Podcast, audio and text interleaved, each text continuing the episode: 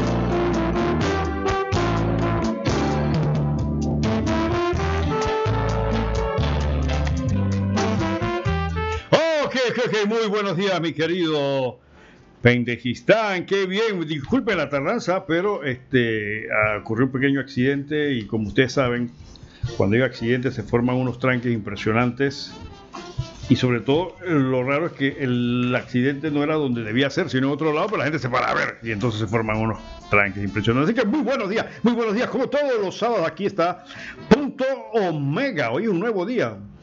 Ayer llovió fuerte, pero hoy la luz del sol y la gracia de Dios ilumina este hermoso país habitado por millones de pendejistanos. Buena gente, alegre y trabajadora, pero, pero donde un grupito de juega vivos lo ha manejado durante muchos años. Y por eso está Punto Mega, una ventanita de cultura, de buena música como marco de comentarios y análisis sobre temas culturales, sociales, políticos y económicos, pero sobre todo luchando traer temas de reflexión para que pensemos. Nuestra misión y compromiso es eso, tener un poquito de conocimiento y cultura para cada uno de nosotros como personas, padres, madres de familia, estudiantes, ciudadanos, podamos tomar aquellas decisiones que nos mejoren como personas y como comunidad. Mega también es la ventanita del jazz. Y la cultura aquí, desde Radio Ancón, en su estudio calle 50.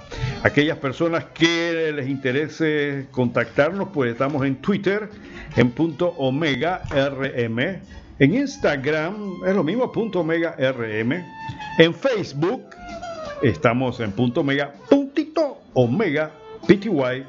Y nuestro correo electrónico es punto omega arroba gmail.com para aquellas personas que quieran mandar sus opiniones, porque pasa que muchas oyentes tienen opiniones como que no se atreven a, decirlas al aire, entonces me llaman después de terminar el programa para decirme cosas, pero llamen o si no manden el correo con mucho gusto, manden los WhatsApp, manden sus WhatsApp al 619-6971, 619 6971 y entonces con mucho gusto lo atendemos.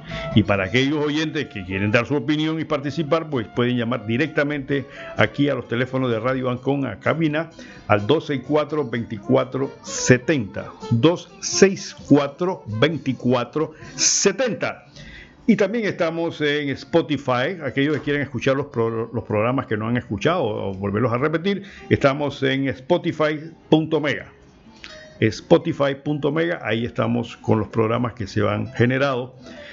Y si quiere verlo en vivo, pues estamos en www.radioancon.com, directamente desde los estudios de Radio Ancon, aquí en calle 50, en la ciudad de Panamá.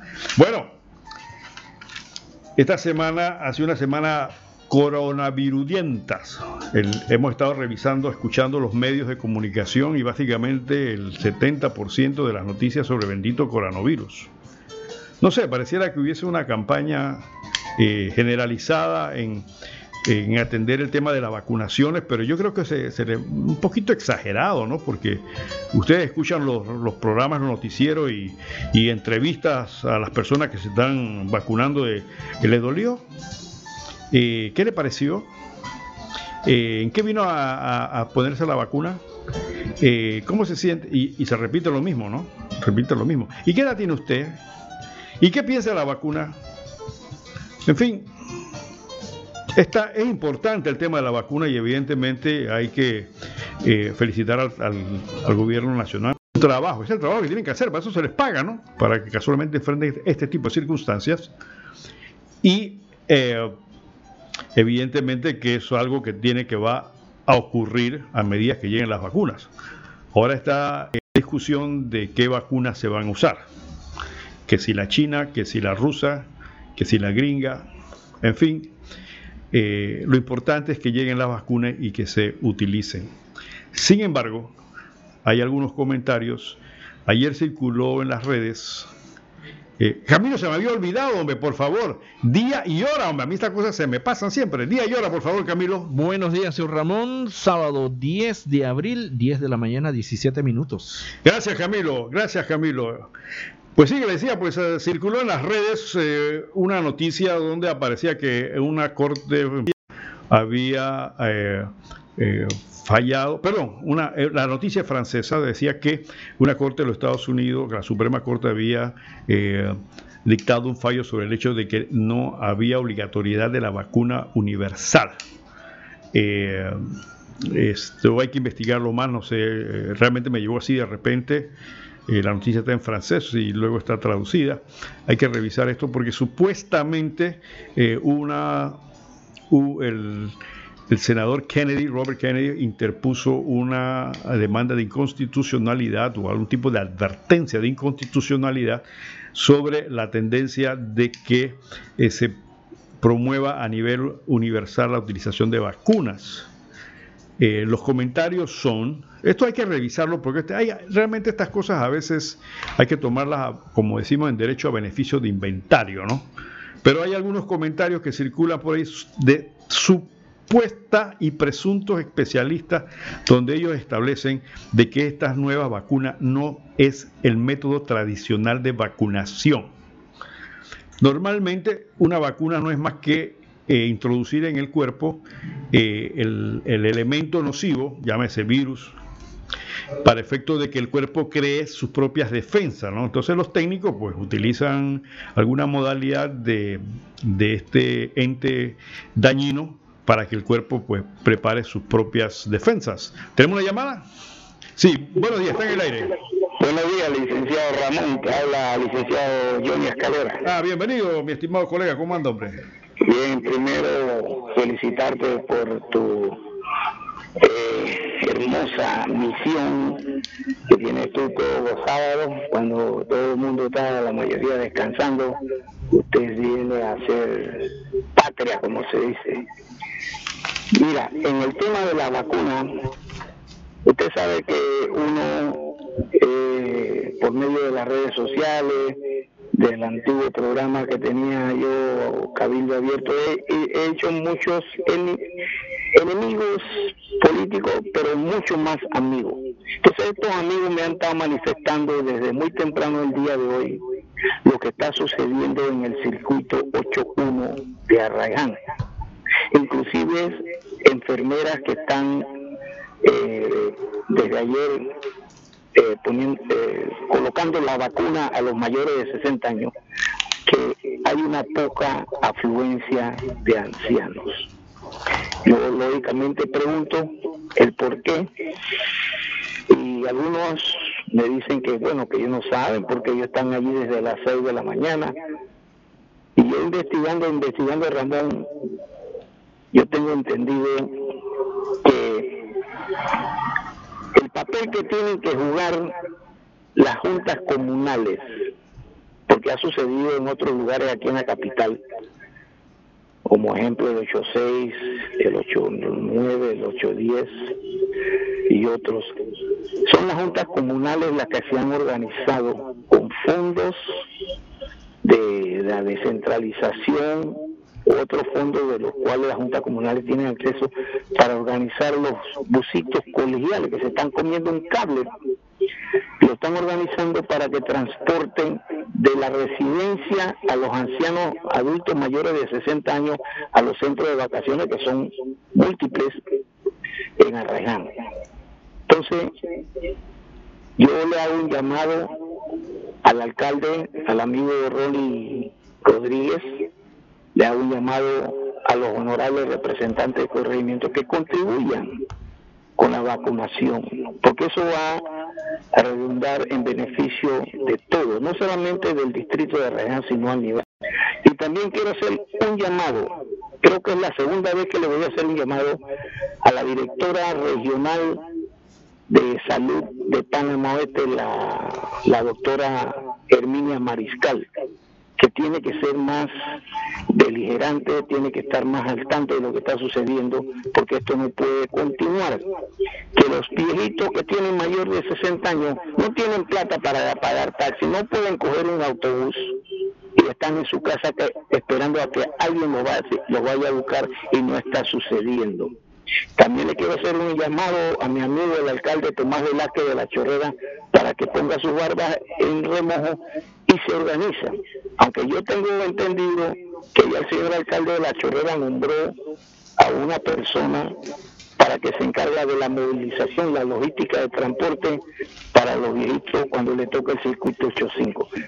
Repito, para terminar, Ramón, tengo información de que no están acudiendo los más de 60 mil adultos mayores que tienen derecho a vacunarse entre viernes y domingo por la falta de transporte para llevarlos a la escuela. No sé si tiene alguna pregunta y si no, te escucho. No, no, no, gracias, eh, licenciada Escalera, por ese comentario. Son cosas que me imagino las autoridades de salud están escuchando.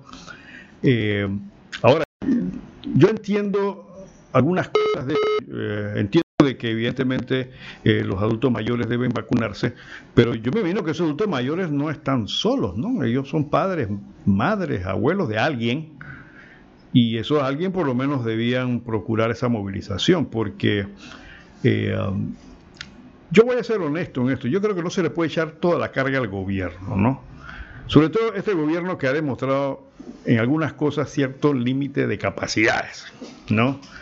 Eh, yo creo que el Ministerio de Salud, me refiero sobre todo al, personal de campo, a esas enfermeras con experiencia, esas señoras que se conocen perfectamente el tema de vacunación porque ah, han vacunado a miles o si no millones de personas a través de muchos años, manejan esto muy bien y conocen la logística, pero la parte de movilización entonces de los adultos mayores, aquellos que no pueden, como bien dice el licenciado Escalera, de repente sí sería cuestión de eh, los representantes de corregimiento o las juntas comunales.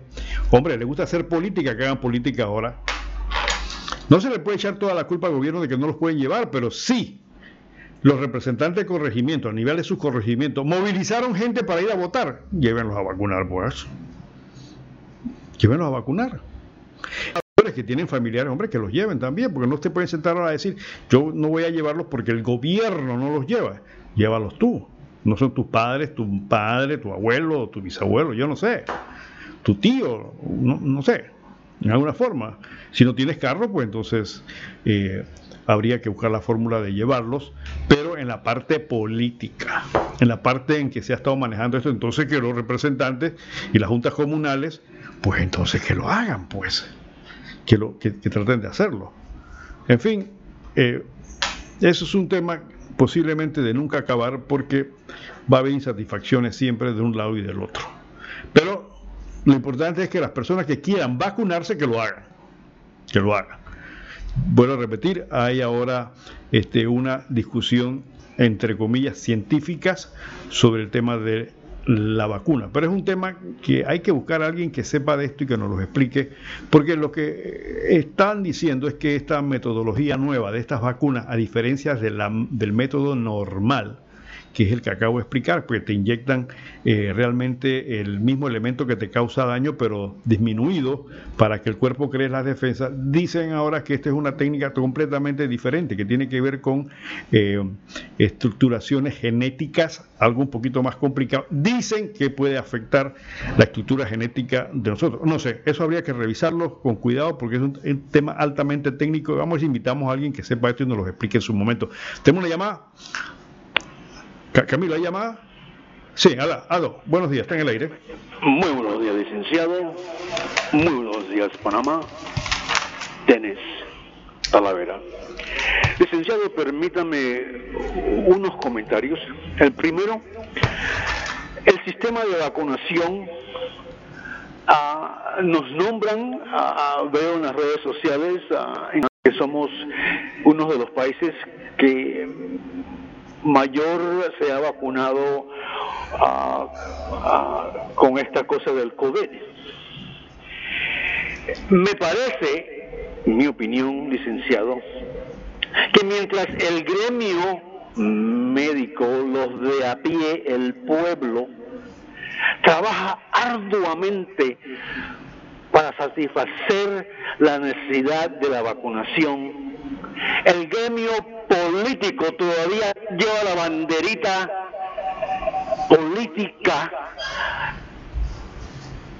del mismo. Todo es un acto político licenciado y me da pena y vergüenza ya ver la bandera panameña ondear en toda esquina de este proceso y aquellos chupamedias con las banderitas en los bolsillos, en los zapatos, en la cabeza.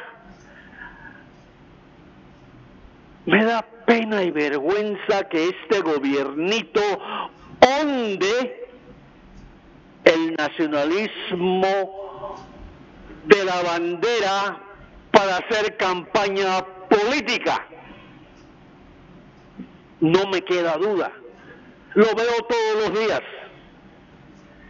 Esa es mi opinión con respecto a la vacunación. Permítame, licenciado, y sé que usted va a tocar este punto, pero se lo paso en adelante para que me responda si puede algunas de mis preocupaciones y preguntas. Dice el dicho que cuando la barba del vecino está en llamas, ponga la suya en remojo. En Milán, Italy, recogen a un ciudadano panameño barbudo escondiéndose bajo la mascarilla de, del COVID al deshonorable Chichi de Obarrio. Mi pregunta, mi pregunta, licenciado, permítame, me estoy adelantando en el tema e interrumpiendo el que usted está haciendo, pero ya estoy en el aire. Mi pregunta a usted, licenciado, es, ¿cuál es la diferencia entre una entrega entre una entrega y un arresto con relación a la, dilatación premiada, porque por ahí vamos, por ahí vamos. A este individuo nos lo van a traer acá y entonces él va a cantar, bueno, si usted me da esto y esto y esto, yo le canto los pollitos pío pío. Y sus vecinos, preocupados, preocupados por este hecho. Mi pregunta es, ¿cuál es la diferencia entre una entrega y un arresto con relación a la dilatación premiada? Le escucho, licenciado. Tenga usted muy buenos días. ¿Cómo no? Gracias, ingeniero Talavera. Bueno, más adelante vamos a tocar temas. Sí, evidentemente sí lo teníamos aquí en la agendita para tocarlo en el día de hoy, porque es un tema que está dando vuelta por allí. Y acuérdense que en Punto Omega no damos la noticia, la analizamos. Bueno, vuelvo al tema de la vacuna. Sí ha sido uno de los comentarios, por lo que acaba de decir el licenciado Escalero, lo acaba de decir el ingeniero Talavera, de que se percibe en el ambiente un manejo político.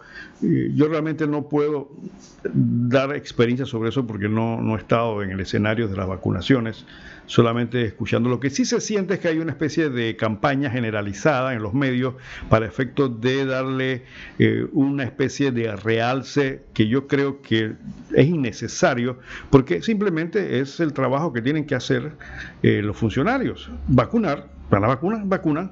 Entonces, ese tipo de, de, utilización de tiempo para hacer ese tipo de, de noticieros, de que eh, le dolió, no le dolió, cuando llegó, eh, cómo se siente, eh, esas son necedades donde se cubren el, el, tiempo, a mi juicio, innecesariamente, cuando hay otro tema más importante que atender en el país.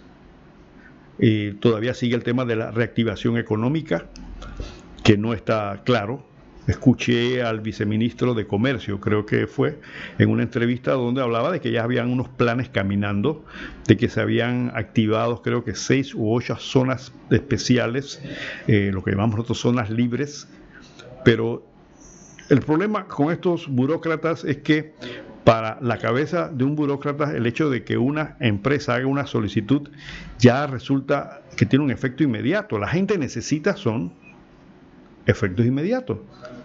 El tema de la micro y pequeña empresa y la mediana empresa ah, evidentemente no está caminando en los apoyos que se le deben dar. Con este cuento de Ampime, que los 5 mil dólares, el proceso de, que, que tienes que meterte en la página web, recibir la capacitación para ir al Banco Nacional para que te den 5 mil dólares, eh, eso no es exactamente lo que pareciera necesitar la micro, mediana y pequeña empresa. Y eso lo está diciendo la Cámara de Comercio, lo ha estado diciendo a Pérez, le ha estado diciendo, y lo he repetido aquí varias veces, eh, públicamente lo han dicho, lo que necesitamos es que nos den las reglas del juego. ¿Cómo vamos a reactivar el país? ¿Cuáles son las herramientas que hay? Entonces, pasa pasan cosas como esta, mi estimado oyente. Por ahí me enteré de que un diputado hizo un sancochodrón o algo así, un sancochón, creo que en Juan Díaz, para 300 personas. y le preguntaron cómo consiguió usted el permiso del ministerio. Es el hermano del ministro de Salud, fue la noticia que escuché. El hermano del, que es diputado, el diputado Sucre, este, logró conseguir los permisos para hacer un sancochotrón o algo así, para hacer 300 sancochos en Juan Díaz. Y la pregunta es, piensa mi estimado oyente, en estos momentos, ¿qué sentido tiene que tú le pagues a un diputado para que se ponga a hacer 300 sancochos? Ponte a pensar. Yo sé que mucha gente dirá, coche, pues que lo critican porque si hace o no hace, que 300 sancochos. ¿Qué, qué, qué, soluciona eso? Posiblemente hay algunas personas que estén en la calle de estos eh, menesterosos que un plato de sancocho no les cae mal. Pero tú crees que vale la pena pagarle a un diputado para que tenga una idea como esa. 300 sancochos. Y lo peor de todo, ponte a pensar, ponte a pensar, ¿de dónde sale la plata para ese sancocho?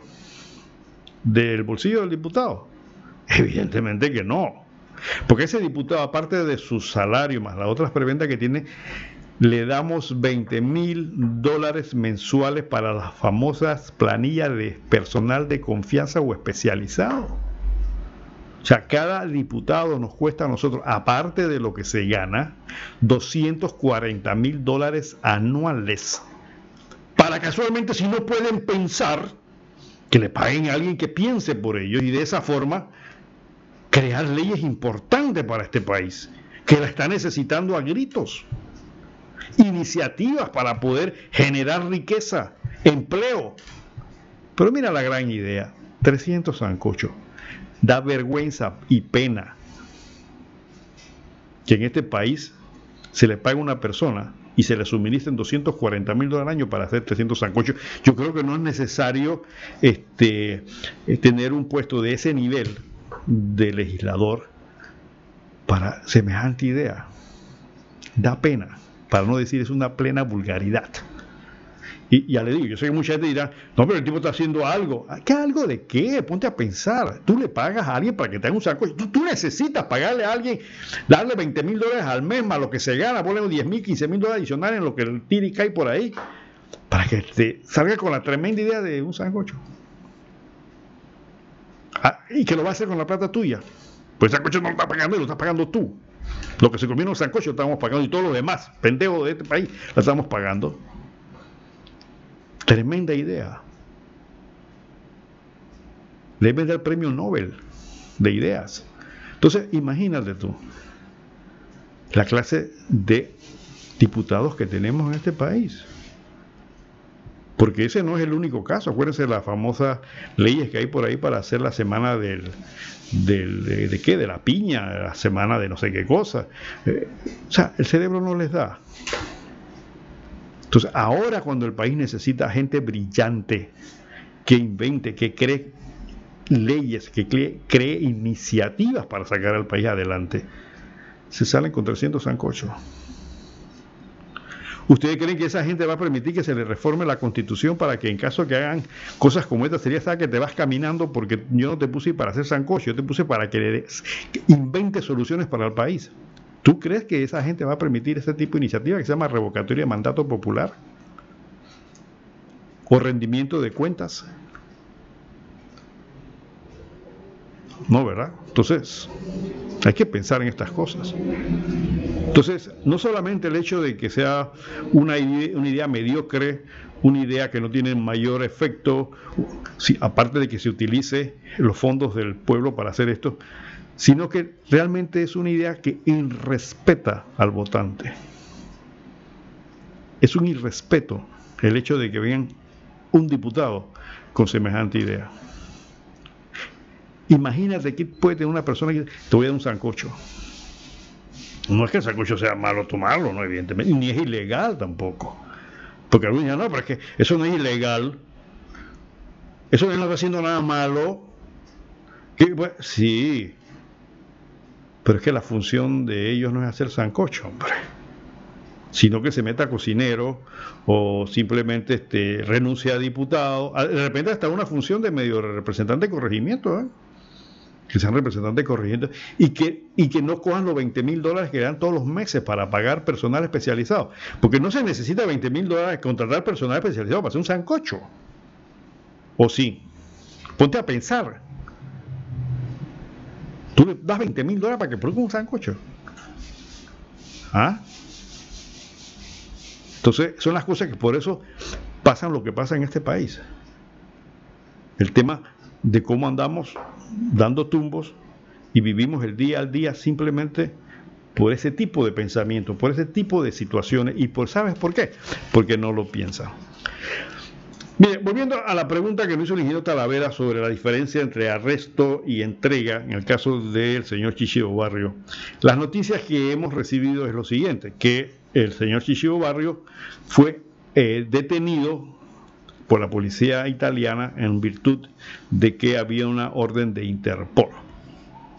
Vamos a explicar un poquito de esto porque eh, ahora se le va a repatriar a Panamá en un proceso de extradición.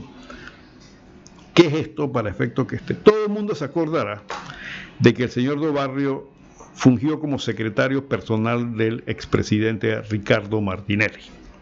Cuando se formó el corre que corre con el tema de los procesos que se iniciaron al presidente Martinelli, al señor de Barrio se le vinculó como secretario personal del señor Martinelli en el manejo o en alguna forma vinculado con el tema del PAN y una serie de proyectos y de utilización indebida de recursos. Su abogada en su momento públicamente dijo, no, él va a venir aquí al país, él va a dar la cara. Cosa que nunca pasó. Entonces el señor Barrio desaparece de la escena y se pierde.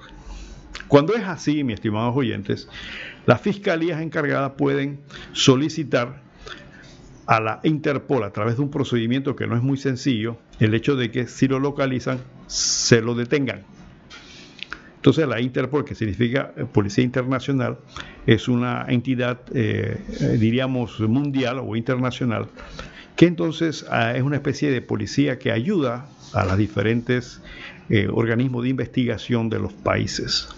Entonces, la Interpol eh, tiene su contacto en diferentes países, hace contacto con las policías de cada país y dice, mira, estamos buscando a fulano de tal, si aparece por ahí me lo agarras, ¿no?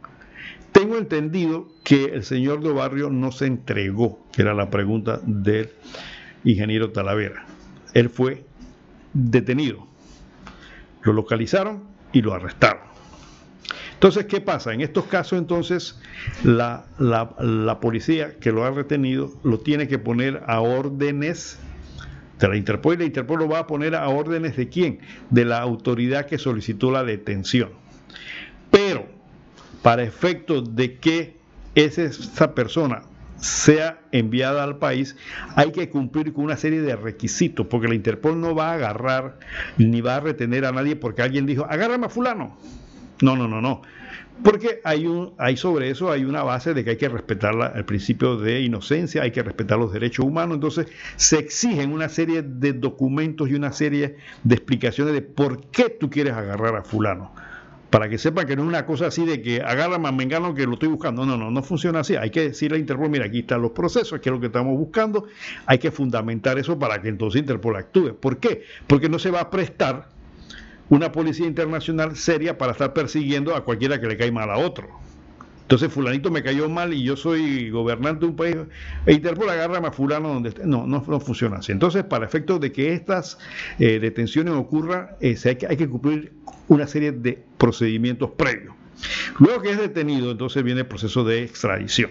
¿Qué es lo que es la extradición? La extradición es un proceso por medio del cual se retiene a un ciudadano de un país en otro, a otro país para que regrese al país que lo está buscando. Se llama país solicitante. Entonces, en este caso, si Panamá fue que puso la solicitud de detención del señor de Obarrio, entonces es el país solicitante. Ahora Italia lo tiene bajo su custodia. Pero para que de Barrio regrese a Panamá sujeto a un proceso de, repatriación o de extradición, él se tiene que cumplir con ciertos procedimientos también. ¿Y eso por qué? Porque tampoco es, la extradición no funciona en que un país le diga al otro, oye, agarra a Menganito que está allá en tu país. No, primero tiene que haber un tratado, tiene que haber un acuerdo entre los países para que esto funcione. No es así que agárrame a fulano porque me cayó mal. No, no, no funciona así. Entonces, primero tiene que haber un tratado. Italia tiene un tratado de extradición con Panamá que creo que firmó el mismo presidente Martinelli en su momento. Entonces, para que funcione la extradición, los principios son principalmente pues, casi generales. Primero, no se va a extraditar por delitos políticos. ¿Qué significa eso? Que no se va a mandar a, retener y mandar a alguien de otro país al país que los solicitantes por delitos políticos, porque no se va a prestar eh, la jurisdicción internacional para estar persiguiendo políticamente a alguien problema político no lo va. ¿Y cuáles son los delitos políticos? Aquellos que eh, se califican como eh, a intenciones de derrocar un gobierno, eh, a intenciones de crear inestabilidad en el país, este tipo de cosas, o se le llama, algunos hasta terroristas le dicen que, pero ya, ya el terrorismo es otro tipo de delito. Entonces, no se va a hacer extradición por eh, delitos políticos. En el caso del señor Barrio, evidentemente no se le está persiguiendo políticamente, sino que ya tiene un proceso penal caminando. Entonces, se fue arrestado. Bien, la pregunta es, ¿qué tiene que ver eso con la delación premiada? Nosotros en Panamá inventamos ese sistema de delación premiada, en el sentido de que si una persona que está siendo imputada por un cargo, delación significa delatar, decir, colabora con las autoridades, entonces cabe la posibilidad de que le rebajen la pena o le hagan algún tipo de concesión, de acuerdo con los fiscales. En nuestra ley establece que en estos casos el juez solamente examina el acuerdo que hace el eh, delator con, con el fiscal el juez no entra a calificarlo excepto con unas causales específicas que se violen los derechos humanos, que sea inconstitucional. Creo que falta otro más que se me da la mente. Entonces, el señor Barrio no fue, no se entregó. Ahora, la, la ley, la norma que establece el tema de la relación privada no establece si es arrestado o si se entrega. Eso no, lo, lo, que establece la ley es que esa persona que está siendo investigada, ya sea que la hayan arrestado, ya sea que se haya entregado, colabore con la justicia. Así que es independiente si el señor de Barrio se entregó o si el señor de Barrio fue arrestado.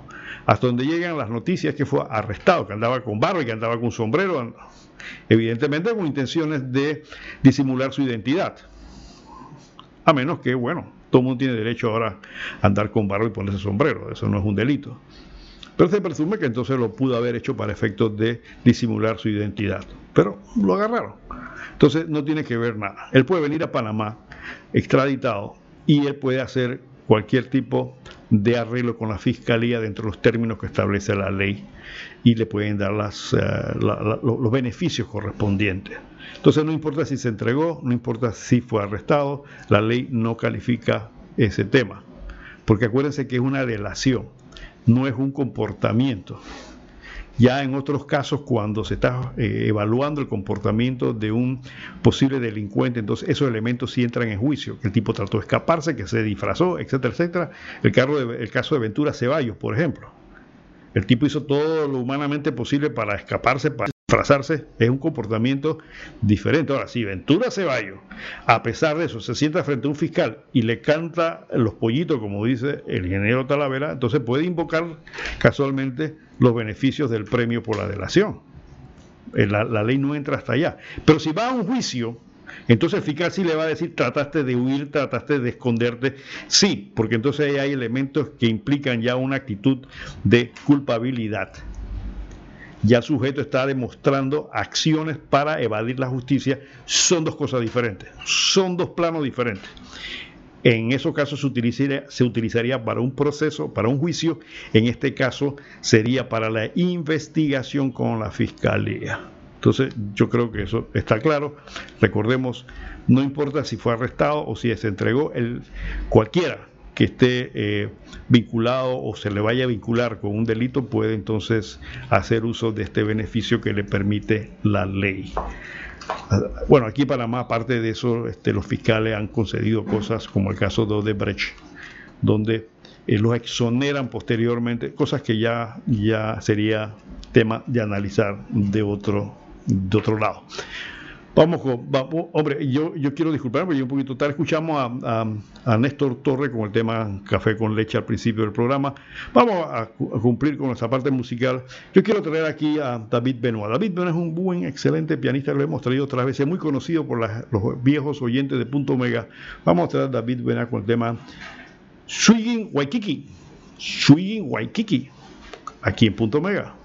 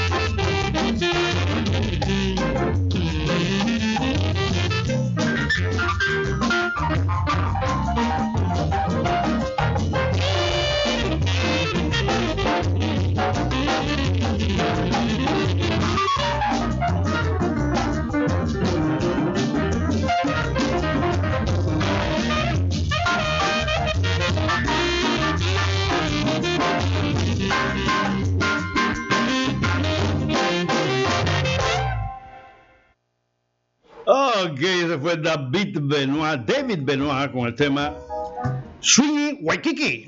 Swinging Waikiki. David Benoit, un tremendo pianista. En estos días estaba viendo algunas anotaciones del profesor Jaime Ingram, uno de tus grandes músicos y pianistas de Panamá, y decía en uno de sus libros que una cosa es oír música y otra cosa es escuchar música. Dice el maestro, oír música lo que tú haces cuando vas a un supermercado, cuando vas a un mall, que te ponen esa música de fondo para que te relaje, para que te... Pero escuchar música es cuando le pones atención y te concentras en la obra que estás escuchando. Claro, el maestro Ingram es eh, básicamente eh, de música clásica y la música clásica es sumamente compleja. Entonces, me puse a tiene razón, o sea, oír música es lo que casi todos hacemos, pero escuchar música es diferente. Entonces, ahora en este pequeño arreglo que acaba de escuchar David Benoit, escuchamos como el piano, aquellos que conocen de esto, eh, la, utilización de los acordes en comparación con, en combinación con el saxofón, hacen una estructura musical eh, muy creativa que es lo que no encontramos ahora mismo, por ejemplo, en el tema de nuestra la música que se está escuchando ahora, que es el famoso reggae, por ejemplo, que tiene un solo un solo ritmo atrás y, ya, eso y, a veces las letras dan hasta pena. Pero bueno, tiene ritmo y la gente le gusta el ritmo y y como animales rítmicos que somos, pues entonces vamos por ese lado, ¿no? Pero eh, sí, concuerdo con el maestro, hay que saber escuchar y otra cosa es oír música. Los oyentes de Punto Mega durante años han aprendido a escuchar. Y Punto Mega se siente bien satisfecho por eso, porque al principio del programa, cuando anunciamos que íbamos a promover el jazz, se pronosticó que iba a morir, que iba a ser un programa que no iba a tener mayor eh, calado, entre, sobre todo se comenzó en el sector oeste y un viejo músico me dijo, pierdes el tiempo. A esa gente no le gusta esa música. Un poquito de desdeño y desprecio. Sin embargo, después de casi siete años, los oyentes de Punto Mega, que no solamente son en el área urbana, sino que tenemos una gran cantidad de oyentes que están en los campos, que nos escuchan, pues han tenido la oportunidad de ver que hay otro tipo de música diferente a la que normalmente se oye en las estaciones de radio, que es la que se vende. El jazz no se vende, la música clásica no se vende. Por esa razón ustedes ven que en Panamá es muy difícil encontrar, creo que hay una emisora que da algo de jazz y de música clásica nada. No hay nada que yo sepa. Y ni siquiera hay, no sé, el Ministerio de Cultura hay acciones del Ministerio de Cultura o de alguien que trate de promover la música clásica. Y me dirán, oyentes, bueno, ¿y eso qué carajo me interesa a mí la música clásica? Evidentemente no te va a dar que comer, pero es parte de eso que el ser humano ha realizado durante años.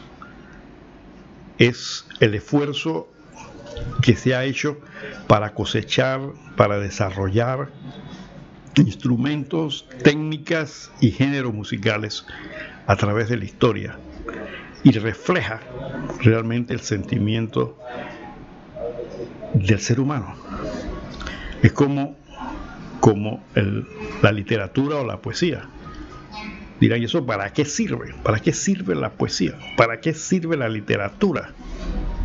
Eso me recuerda a uno de mis estudiantes de la universidad que me decía, profe, es que yo soy puro conta se refería a contabilidad, pero no sabía siquiera si Simón Bolívar nació antes que Cristo o, si Napoleón era un astronauta. O sea, cosas que dan pena porque casualmente una de las cosas que tiene que hacer el ser humano en esta vida, decía el maestro que hacer un quehacer. Y tu quehacer depende de lo que tú sepas. ¿Ves? Por esa, por esa razón, Panamá es uno de los países con peor distribución de la riqueza del mundo. A pesar que tenemos hermosos edificios, tenemos una avenida, algunas avenidas interesantes, pero es que en el fondo nosotros nuestra población es inculta. A mí me han atacado muchas veces, me han dicho, ah, me estás llamando ignorante. Somos incultos, es la verdad. Haz la prueba con tus hijos. A la prueba, tú me estás escuchando, pregúntale a tu hijo, oye, ¿cuál fue el primer presidente de Panamá? ¿De qué nacionalidad era? Para ver, para ver si. Aquellos que están que quieren una constituyente, ¿cuándo se hizo la primera constitución? Así ya, de repente, dímelo ya. Ah, enseguida juegan el celular y buscan, buscan el gran maestro que es YouTube para que YouTube le diga. Mire, hemos visto que el Ministerio de Educación ha estado anunciando de que las clases iban a iniciar con un sistema semipresencial en algunas escuelas que dicen que ya están certificadas, etcétera, etcétera. Y creo que ayer salió un comunicado diciendo que ahora se echaban para atrás, que iban a postergar un poco la fecha de inicio de clases. No he visto el comunicado, pero vi solamente la noticia en los medios. Y también vi eh, el criterio de la Asociación de Profesores, de uno de los, creo que el más grande de Panamá, donde, como siempre, le encuentran la quinta pata al gato. Miren, en este, en este país hay, yo diría, tres cómplices activos de la decadencia cultural de este país, que han sido históricamente el Ministerio de Educación, ahora el Ministerio de la Familia y los gremios docentes. Tenemos años de estar discutiendo una famosa reforma educativa que no camina. Se han eh, diseñado mesas intersectoriales, interplanetarias, interdimensionales, pero no caminamos. Patalearon los gremios y se les subió el sueldo. Los profesores creo que andan por mil y pico de dólares. Eso trajo un problema porque también las escuelas privadas que pagaban menos tuvieron que ajustar sus salarios sus profesores. Y la calidad de la educación sin pandemia no era mala ni pésima, era perversa al grado de que ahí están las calificaciones internacionales de Panamá. El presidente Valera se gastó como 60 millones de dólares para instruir a profesores para que aprendieran inglés. Que pagamos los pendejistanos todos. ¿Y cuáles son los resultados de esa inversión multimillonaria? ¿Qué lógica era de mandar a Europa, a Europa, a estudiar inglés cuando tenemos aquí más cerquita los Estados Unidos o Canadá? A Europa estudiar para que vinieran con acento británico, British, English, y que conocieran a la reina y estas cosas. ¿Ah? ¿Para qué? Y nadie pide cuentas de eso. No sabemos nada. Porque este pendejistán, mis queridos oyentes. Recuerden que gastamos treinta y pico millones de dólares en los famosos inteligentes. Y ahora vi por ahí que están sacando una licitación para más semáforos más inteligentes, creo. ¿En qué creo los semáforos inteligentes? Fueron treinta y pico millones de dólares. En el registro público, aquellos los abogados lo sabemos, se gastaron unas decenas de millones en sistemas para reformar el sistema eh, informático. Teníamos un sistema que era bastante amigable, el viejo. Metieron, vienen unos españoles pues vienen de España, como siempre, pues allá en las Indias, de allá en ultramar hay una parrilla de pendejos que pues, básicamente pues le podemos vender algo que ya está enlatado y le cobramos unos millones, ¿no? Y nos meten un sistema. Eh, pero usted ven ahora que en, en, ¿cómo se llama? En, el registro público usted ven que folio real, ¿no? Pues, la nomenclatura española. Lo trajeron enlatado, lo metieron acá. Y es menos amigable que el que tenemos. Pero lo cobraron millones de dólares por esa vaina. Eso pasa en Pendejistán, ¿no? Plata que tú y yo y,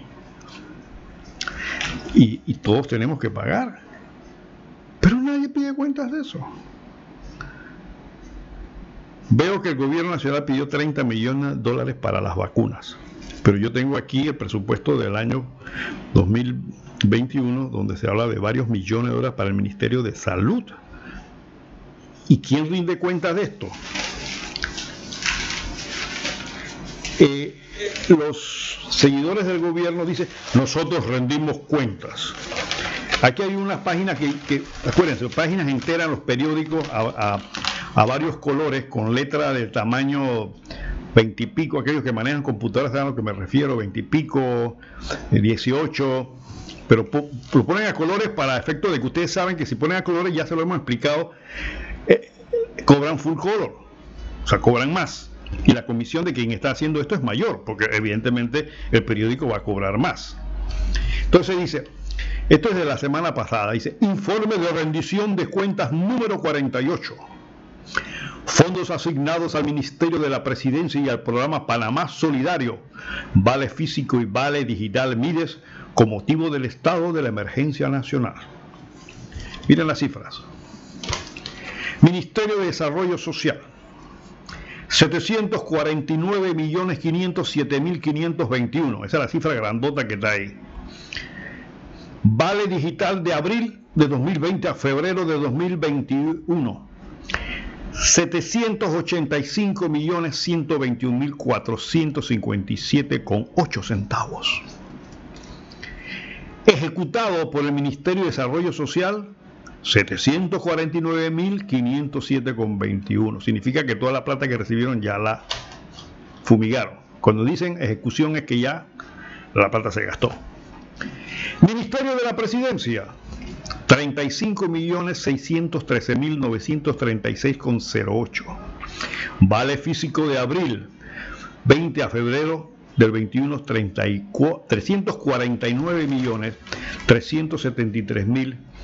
349.373.004,70 centavos. Miren las cifras, pero, pero el papel aguanta todo. Comunicación, Protégete Panamá COVID y Panamá Solidario, pues comunicación, yo me imagino que esta es la propaganda y demás. 7.911.698 con 70. Y, eh, y me llama mucho la atención esta, esta partida. Insumos de protección del Ministerio, 259.191 con 61. Son solamente 200 insumos para el Ministerio. Y luego dice, Insumos Panamá Solidario, 94.138,72. No, no sé qué son esos insumos. Y luego dice auditoría externa, o sea, le pagaron a alguna empresa de auditoría externa. No he visto, lo- ¿alguno de ustedes ha visto los auditos? Los, estos auditos, yo no los he visto. 74.900 dólares. Saldo del MIPRE, Ministerio de la Presidencia, 2.079.473,19. Y traslado al Ministerio de Salud, 37.800.000. Traslado al Ministerio de Seguridad, 771.502. Y traslado al Ministerio de Gobierno, 174.240. Miren, Hace unos días estaba escuchando el reporte de las boletas de tránsito que pusieron durante la Semana Santa. Creo, creo, me corrigen, que andaban por las cinco mil y pico de boletas en, en un fin de semana. Pónganle un promedio de 20 dólares a esas boletas. ¿Cuánto es eso? 100 mil dólares en un fin de semana. ¿Cuántas boletas se ponen al mes en este país? ¿Cuánto representa esa plata? ¿Esa plata dónde va a dar? ¿Alguien podría decirme a dónde van a dar esos millones de dólares a final del año? ¿Son ingresos del Tesoro Nacional o lo maneja la ATT o lo maneja eh, la, Policía de Tránsito? Esas son preguntas que, que por lo menos los diputados deberían saber. Bien, entonces, dice aquí este informe, ya le dije que ejecutado por el Ministerio de Desarrollo Social fueron 749 millones y medio, ejecutado por el Ministerio de la Presidencia, o sea que se gastaron la plata 360, bueno, gastado, pues no significa, eh, 396 millones 96 mil 343, ejecutado por el Ministerio de Salud 37 millones 800 mil, que fue la partida que le dieron, y ejecutado por el Ministerio de Seguridad, o sea que ya la gastaron 771 mil 502 y ejecutado por el ministro, Ministerio de Gobierno 174.200. Entonces dice, esto es un rendimiento de cuenta y dice que los informes de edición de cuentas han estado realizando desde el 29 de abril 20. Accede a panamacompra.go.pa. Cuando uno entra a panama.go.pa, esto no está detallado, ni está auditado. Es una de las cosas que, eh, que de las conversaciones que he tenido con algunos miembros del PRD, que dicen, no, ahí está, todos nosotros rendimos cuentas. Quiere poder rendir cuentas así. Y gastar semejante cantidad de... Eso se puede hacer un cuarto de página, en blanco y negro, hombre. ¿Por qué tiene que gastarse una página entera, full color, que cada página esa vale dos mil, tres mil dólares, no sé cuánto anda por ahí, todas las semanas en estas cosas? O sea, esto es un despilfarro de plata de manera increíble. Como si no estuviéramos en una pandemia, como si aquí sería cuestión de, no sé si tienen una lamparita mágica que sale el genio de dime cuánta plata quieres. Sin asco. Por eso el sector privado dice qué están haciendo. Porque señores, el sector privado no, es una caterva de, de bobos que el sector privado son empresarios que saben manejar cifras y saben manejar costos y saben manejar presupuesto. ¿No? Entonces, estas cifras que al final de cuentas tenemos que pagar todos, ¿dónde se... Primero, ¿cuál es la justificante? ¿Cuál es la justificación para esas platas, independientemente del renglón que sea? Segundo, ¿se utilizaron efectivamente? Y, al utilizarse efectivamente, tiene que ver dos cosas, la eficiencia y la eficacia. Eso lo hacen los empresarios. Ellos cada dólar que van a gastar verifican si es eficiente y si es eficaz. ¿Qué significa? Que va a rendir lo máximo en el menos tiempo posible y no te va a costar más. Eso es lo que, hace, pues, eso es lo que hacen los empresarios para que sus negocios caminen. Entonces, cuando tú estás manejando un Estado, un país, debes tener el mismo criterio. Cada dólar que voy a utilizar debe dar el mayor rendimiento y lograr el mejor resultado en el mejor tiempo posible. Pero ¿qué eficacia hay en un sistema donde tú vas y todos ustedes son testigos? En las carreteras, tú encuentras un kilómetro de cono antes y un kilómetro de conos después, creando un, un buen tranque, y hay seis sujetos en el medio, de los cuales, hablando por celular, recostado en el jersey, y dos están haciendo algo que no se sabe qué es. Ese, ese fenómeno lo vemos todos los días. Todos los días. Ocurre en la autopista Panamá-La Chorrera, ocurre en la autopista de Panamá-Colón, que esa pareciera que fue una autopista viva, porque nunca falta de hacer reparaciones un kilómetro y medio de conos, dos tipos hablando y luego otro kilómetro de cono para producir un tranque, porque ahora si tú analizas esto y eres un, ente pensante, dirás primero qué necesidad hay de producir un tranque innecesario con un kilómetro de conos. A ver, no vas a ver a nadie. Entonces, al kilómetro, a los 800 metros, vas a encontrar seis tipos allí, cuatro porque lo hace con una desfachatez impresionante, tranquilo, muerto la risa, pegado al jersey hablando por celular. Tú dirás, bueno, la culpa no la tienen ellos, la tienen los supervisores. Es cierto, pero ponte a pensar. Esas personas están ganando entre 800 a 1000 dólares al mes. Y tú pagas de entre 800 a 1000 dólares al mes para que estén hablando por celular cada hora que pasa la estamos pagando. ¿Dónde está la eficiencia y eficacia de un sistema de gobierno? ¿Te das cuenta? Ah, que el supervisor. Peor todavía. Porque significa que la estructura administrativa está mala. Porque tú no puedes tener gente que te cuesta un poco de plata mirando para el cielo y hablando por celular, porque le está costando a todo el mundo y el desprecio que se tiene hacia el ciudadano cuando le haces una, una le creas un tranque innecesario por un kilómetro para ver este cuadro. O a veces a la mitad hay una, una retroexcavadora, pero no está funcionando. El operador está abajo, está acostado. Cada minuto que se utiliza lo estamos pagando. Cada minuto que un obrero de eso está sin hacer nada, lo estamos pagando. Eso es la eficiencia y la eficacia. Si pasa un empresario por ahí va a captar eso de una vez. Y enseguida en su mente decir, oye, ¿cuánto nos cuesta esto a nosotros? Entonces el sector privado se da cuenta de esto. Porque ningún empresario va a tener en su fábrica cinco tipos, cinco, cinco obreros, mirando para el cielo, sin hacer nada, y luego van a, a la planilla a cobrar. Nadie hace eso. No tiene sentido. Eso pasa cuando el sistema está mal. Esos son los indicios de que las cosas no andan bien. Si eso pasa allí, ¿qué no estará pasando en las oficinas?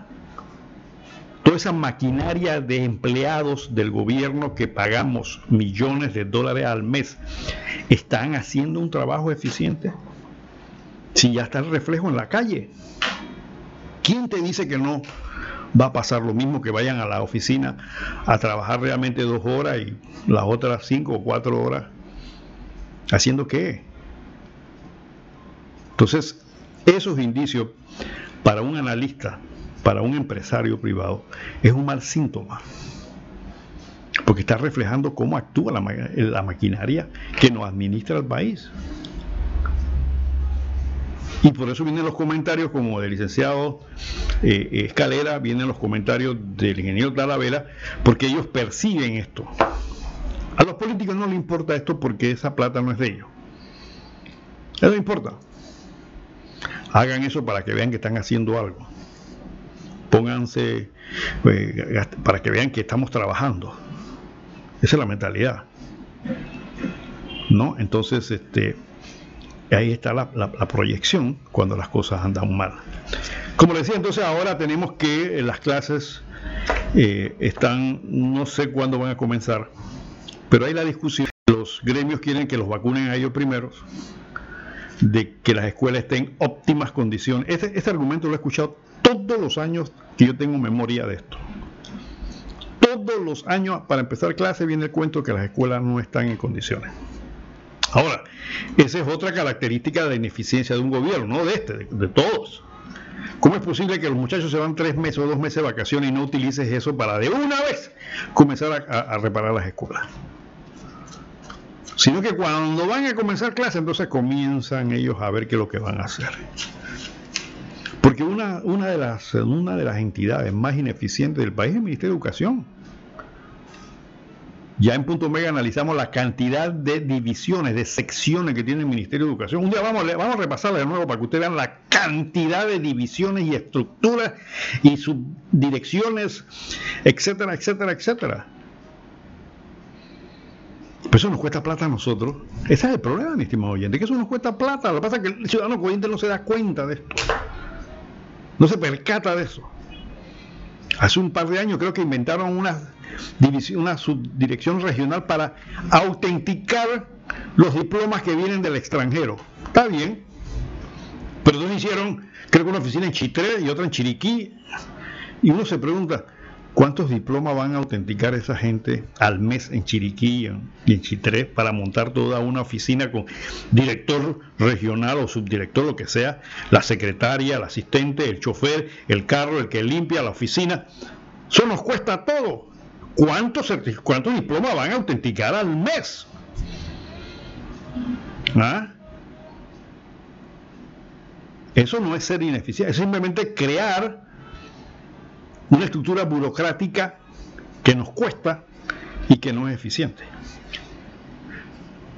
Entonces, esas son las cosas que, que el ciudadano debe ir analizando. Y ahora que estamos con el tema de la constituyente, pues con más razón debemos ver este tema Así que vamos a ver qué es lo que va a pasar, porque entonces están diciendo que no hay conexión a internet, que las escuelas no están capacitadas, algunas dicen que sí, otras dicen que no. Eh, y es bien doloroso también ver cómo un ministerio echa para atrás y echa para adelante. Tira un comunicado un día, después lo, modifica, después lo hace. Eso, eso nosotros, en empresa, en la administración de empresas se llama cultura corporativa. Cuando tú entras a una compañía y tú ves que la recepcionista está bien vestida, bien peinada, sabe lo que, sabe lo que está haciendo. Eh, tú sientes que la empresa está bien estructurada, cuando te dan respuesta, cuando los productos son de buena calidad, cuando el servicio es eficiente. Eso le llamamos eso se llama cultura corporativa. Tú te das cuenta cuando una compañía está organizada.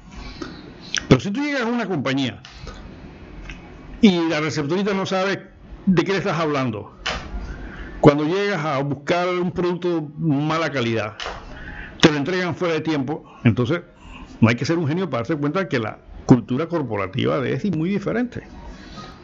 Entonces, este es el caso de nuestro sistema. En esto ya fui a una oficina pública. Le pregunté por un funcionario y me dice, la recepcionista me dice, ¿de, de quién usted me está hablando? De fulano de tal. Ah, yo no sé, pero usted no era recepcionista. Pero es que yo no me lo conozco a todos. Menos de la respuesta. Es que yo no me lo conozco a todos. ¿Y por qué no se lo conoce a todos? Es que yo más tengo dos semanas de estar aquí. Ah, ya. Parecía una respuesta lógica. La muchacha tiene dos semanas de estar allí y no se conoce a todos. Lo que pasa es que una recepcionista no tiene la necesidad de conocer a todos. El sistema le debe entregar a ella cuando se siente en su puesto un catálogo de todas las posiciones con su teléfono y, los contactos para no necesita tener una relación personal con cada uno de ellos. Se siente y dice, mire señorita, aquí está la lista de los funcionarios que están aquí, aquí están su teléfono, aquí están conexiones. Cuando vengan a buscar a fulano de tal, aquí está. Porque ni eso tenía. Entonces, ¿qué te demuestra eso? Que el sistema no está funcionando. Pero lo más doloroso de eso es que lo estás pagando. ¿Ves? Que lo estás pagando. Entonces, este, eso se refleja. Entonces es lo que estamos viviendo ahora mismo, mis estimados oyentes, en lo que está pasando en educación con la cuestión del coronavirus y todo este tipo de situaciones que se están dando. Eh, no, no, sabemos hacia dónde vamos realmente, aunque quisiéramos el Ministerio de Comercio nos, sacara y nos dijera, mira, así como sacan en esta página gigantesca, aquí están los planes de desarrollo de, de ¿qué es lo que le está pidiendo el sector privado? Sácame ese plan. Dime exactamente cómo vamos a reactivar la economía. Vamos con nuestras cuñitas y regresamos en un momento aquí en Punto Mega crecer tu negocio con Odoo. Con más de 5 millones de usuarios, Odoo administra tu facturación, contabilidad, tienda en línea y ventas en la nube. Conoce más en www.hconsult.com. Somos Hermet Consulting, tu partner Gold Odoo en Panamá. Casa Hogar Bellavista, un lugar especial para nuestros adultos mayores. Estamos ubicados en el residencial Ciprés 2, calle A, Casa 16, Villa Zaita, Las Cumbres. Nuestras instalaciones ofrecen el mejor servicio en cuidado para nuestros abuelitos. El personal altamente entrenado y calificado está para asistir y atender a su ser querido con mucho amor. Llámenos para información al 394-4100. Casa Hogar Bellavista, somos diferentes. Desde nuestros estudios ubicados en calle 50, Ciudad de Panamá. Transmitiendo para el planeta entero a través de www.radioancom.com. Para vernos y escucharnos desde nuestra app, descárgala en Play Store y App Store. Nuestra frecuencia en FM Frontera a Frontera. 92.1 para Panamá, Bocas del Toro y Chiriquí. 92.3 Herrera, Los Santos, Coclé y Veragua. 102.7 Colón. Darién. Esto es Radio Ancon. Ok, seguimos ya en el último tramo de punto media. ¿Tenemos llamada? Sí, tenemos llamada. Buenos días, ten el aire. Eh, buenos días.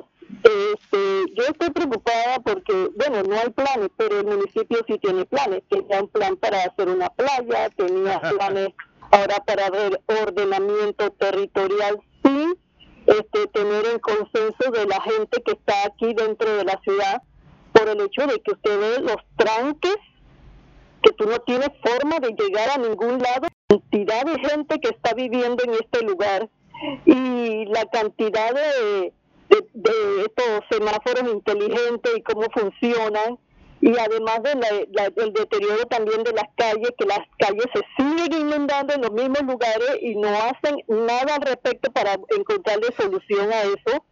Entonces tú te quedas aquí, bueno, es como cuando uno no quería que le entregaran el canal a los panameños, panameños porque dice, eh, cuando más tú vas a ver en qué va a quedar eso, ¿no? pero como seguían el, lo que los gringos dejaron, el, los protocolos de todo el funcionamiento, entonces, eh, eh, y la gente que trabajaba ahí quedó también, entonces eso siguió funcionando bien. Pero cuando tú viste que le entregaron los puertos y dejaron que los puertos no pidieron préstamo para ver cómo modernizaban los puertos, sino que se lo entregaron a, a una empresa este, extranjera que ahora parece ser que no eh, lo, lo, dinero que tenía que dar eso no está no estaba no no fue dado no no estaba rindiendo lo que se esperaba entonces tú te quedas así como y entonces eh, y entonces tú sigues viendo que sigue llegando más inmigrantes y más inmigrantes más bocas para este suplirle de alimento y entonces está viendo que a los panameños le, le mandan una bolsita que si dura este cuatro días es mucho y, y pretende que esa bolsa les dure un mes o un mes y dos semanas. No, tú te quedas impresionado de la, la lógica que ellos manejan, ¿no? Entonces tú dices, esa misma lógica no la utilizan a la hora de subirse los sueldos, a la hora de despilfarrar el dinero ¿Ya tuviste cómo este, Juan Carlos Tapia te da un, un cálculo de todo, cómo, cómo tiene que rendir el dinero en lo que es eh, a, largo plazo, de lo que tú das, de lo que se gasta, y, y entonces, pero ahí está el factor de lo de que se despilfarra y los malos manejos, eso no puede dar. Entonces, nada más faltan dos años para que se declare, hey, aquí no hay plata para pagarle a nadie nada. Entonces, faltan dos años y tú lo ves a ellos en una situación indolente, indiferente, y, y, todo el mundo se queda y paralizado, pero todo el mundo deja de pensar en eso porque ese es un problema muy grande. Oye, ¿y quién piensa que van a resolver esto? Los extraterrestres. La plata nos las van a mandar los extraterrestres. Ya nos dijeron los bancos internacionales que no hay más plata para darnos. Entonces, se está formando esta nube negra que nos va a arrasar a todo y tú ves a la gente como si nada. Yo no sé qué es lo que les pasa. Muchas gracias. Mire, mi estimado oyente, usted tiene toda la razón, toda la razón. Eh, yo creo que más daño no va a hacer, eh, y por eso que el sector privado está muy preocupado, más daño no va a hacer realmente, y puede venir un estallido social por el tema de la deuda y de los malos manejos, o por lo menos eh, manejos, no vamos a hablar malos manejos porque no sabemos en qué lo están manejando. Vamos a hablar de los irregulares manejos de los fondos porque eh, vamos a tener que pagar la módica suma de 10.694 millones de dólares en cinco años, comenzando a partir de ahora. Eh, Dice, eh, y suerte que me lo dijo, porque aquí tengo una notita periodística que habla que el gobierno de Panamá tiene que hacer frente a pagos de deuda por 10.694 millones en cinco ejercicios entre el año 2021 y 2025. O sea, cuatro añitos. 2021-2025. En el 21 tiene que pagar mil, mil millones 25 millones 600 mil. En el 2022 tenemos que pagar mil millones 924 24 millones 300 mil. En el 23 hay que pagar mil millones 823 millones 500 mil. En el 2024, fecha de las elecciones, hay que pagar 3 mil millones 805 millones 600 mil. Y en el 2025, 2 mil millones 115 millones como dice la oyente, ¿y de dónde va a salir la plata? ¿De dónde va a salir la plata? Yo quisiera ver que ese señor que hizo el sancocho en Juan Díaz le explicara y estuviera pensando en ese problema. ¿Dónde va a salir la plata? ¿De dónde va a salir la plata? Entonces, eso es lo que es la diferencia entre tener eh, estadistas con que nos gobiernen y gobernantes. Tenemos una llamada. Está en el aire. Buenos días. ¿Aló? Bueno, nuevamente el licenciado Johnny Escalera, Ramón. Sí, dime, Johnny. Eh, muy interesante lo, el tema que estás tocando, pero yo quiero hacer un paréntesis para darte a ti y una noticia, por lo menos al circuito 85. Sabe que el día 5 de abril falleció la señora Aris María Rodríguez de Pérez, viuda de Pérez. Y tú, al igual que los chorreranos, nos preguntamos quién era la señora Rodríguez, viuda de Pérez. Pues resulta que esta señora que falleció el 5 de abril es, fue la esposa por más de 50 años del constitucionalista, miembro fundador del PRD, el gran Carlos Pérez, de allá de Playa Leona, corrimiento Playa Leona, Calle Largo, eh, eh, eh, Llano Largo. Y me enteré yo porque ayer subió a la red uno de los tres hijos del difunto Pérez de que ninguna autoridad electa, ninguna autoridad del partido se había acercado a entregar una resolución, ni siquiera a dar el pésame. Yo me vi la necesidad de reenviar ese video, ese audio video, inmediatamente el presidente del partido de Chorrera y otras autoridades dijeron como, como dicen los diputados, yo no estoy haciendo nada malo, todo está marco, dentro del marco de la ley. Pero la gente, así me contactó el presidente del partido, la gente quiere que yo me entere de cuándo se muere todo el mundo. Entonces, yo quiero dar la noticia para que la gente de la chorrera sepa que murió la esposa de ese gran constitucionalista, fue representante de corregimiento de los 505, un hombre sin ningún tipo de educación, tú no tienes que haber conocido pero hizo mucho más que muchos abogados y muchos ilustrados. Luego hasta ahí, Ramón, y disculpa. ¿Cómo no? Sería constituyente entonces, sería uno de los constituyentes de los 505 que aprobaron la constitución de 1972. Hoy vamos a tener un segmentito que hemos, este, desarrollado para el tema de la constitución y demás. Bien, bueno, esa es una de las cosas, una de las características, siendo este, eh, haciendo un análisis en abstracto, o sea, no solamente que sea el PRD, sino que dicen los los, eh, eh, los politólogos y analistas políticos que los partidos, a medida que se hacen más viejos, se olvidan de sus principios.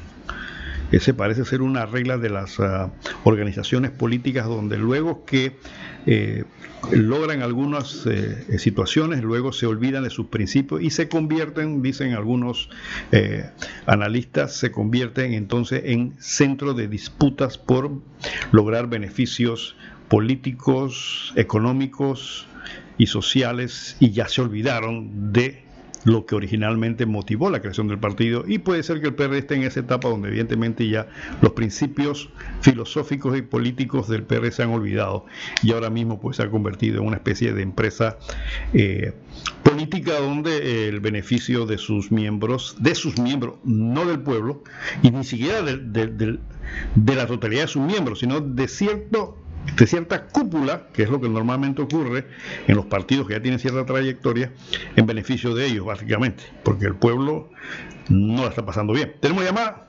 ¿Aló? ¿Aló? Sí, buenos días. Buenos días, señor Ramón, ¿no? Sí. Le hablo a señora de 83 años. Bienvenida, como. Esto, mire, yo soy enfermera jubilada, pero yo no soy de la universidad, sino de la escuela vieja. Yo me jubilé en el 88, un año antes de la invasión. Y yo me inicié hablando en la radio, en la radio libre del profesor Alberto Quiroz Guardia, que en paz descanse. Después él vendió la, emisora y se fue a Metrópolis, a Metrópolis de señor Cuducle y me fui allá. Bueno, ambos murieron y ya cerraron el programa. Pero yo me inicié por de ver tanta injusticia que hay aquí en nuestro país. Yo le digo que mire todo lo que usted ha dicho y es preocupante lo que está pasando en mi país. Muy preocupante. Hay un porcentaje alto de panameños que no le están dando importancia, están dormidos, están, no sé, indiferentes a lo que está pasando en este país. Y yo mire la edad que tengo y yo hace tiempo estoy bien preocupada. Y mire cómo ha ido esto desde, que, desde aquella época 88 a esta parte 2021. ¿Cómo va este país, señor Ramón? ¿Cómo va deteriorándose este país? Y eso es preocupante. Mire últimamente la cantidad de drogas que está entrando a este país. Y aquí los panameños están tranquilos, paseando, yendo a las playas y como que no les importa un nada. ¿Ve? Aquí este gobierno yo lo critiqué desde el día uno, lo critiqué, por la calidad de, de nombramientos que había hecho.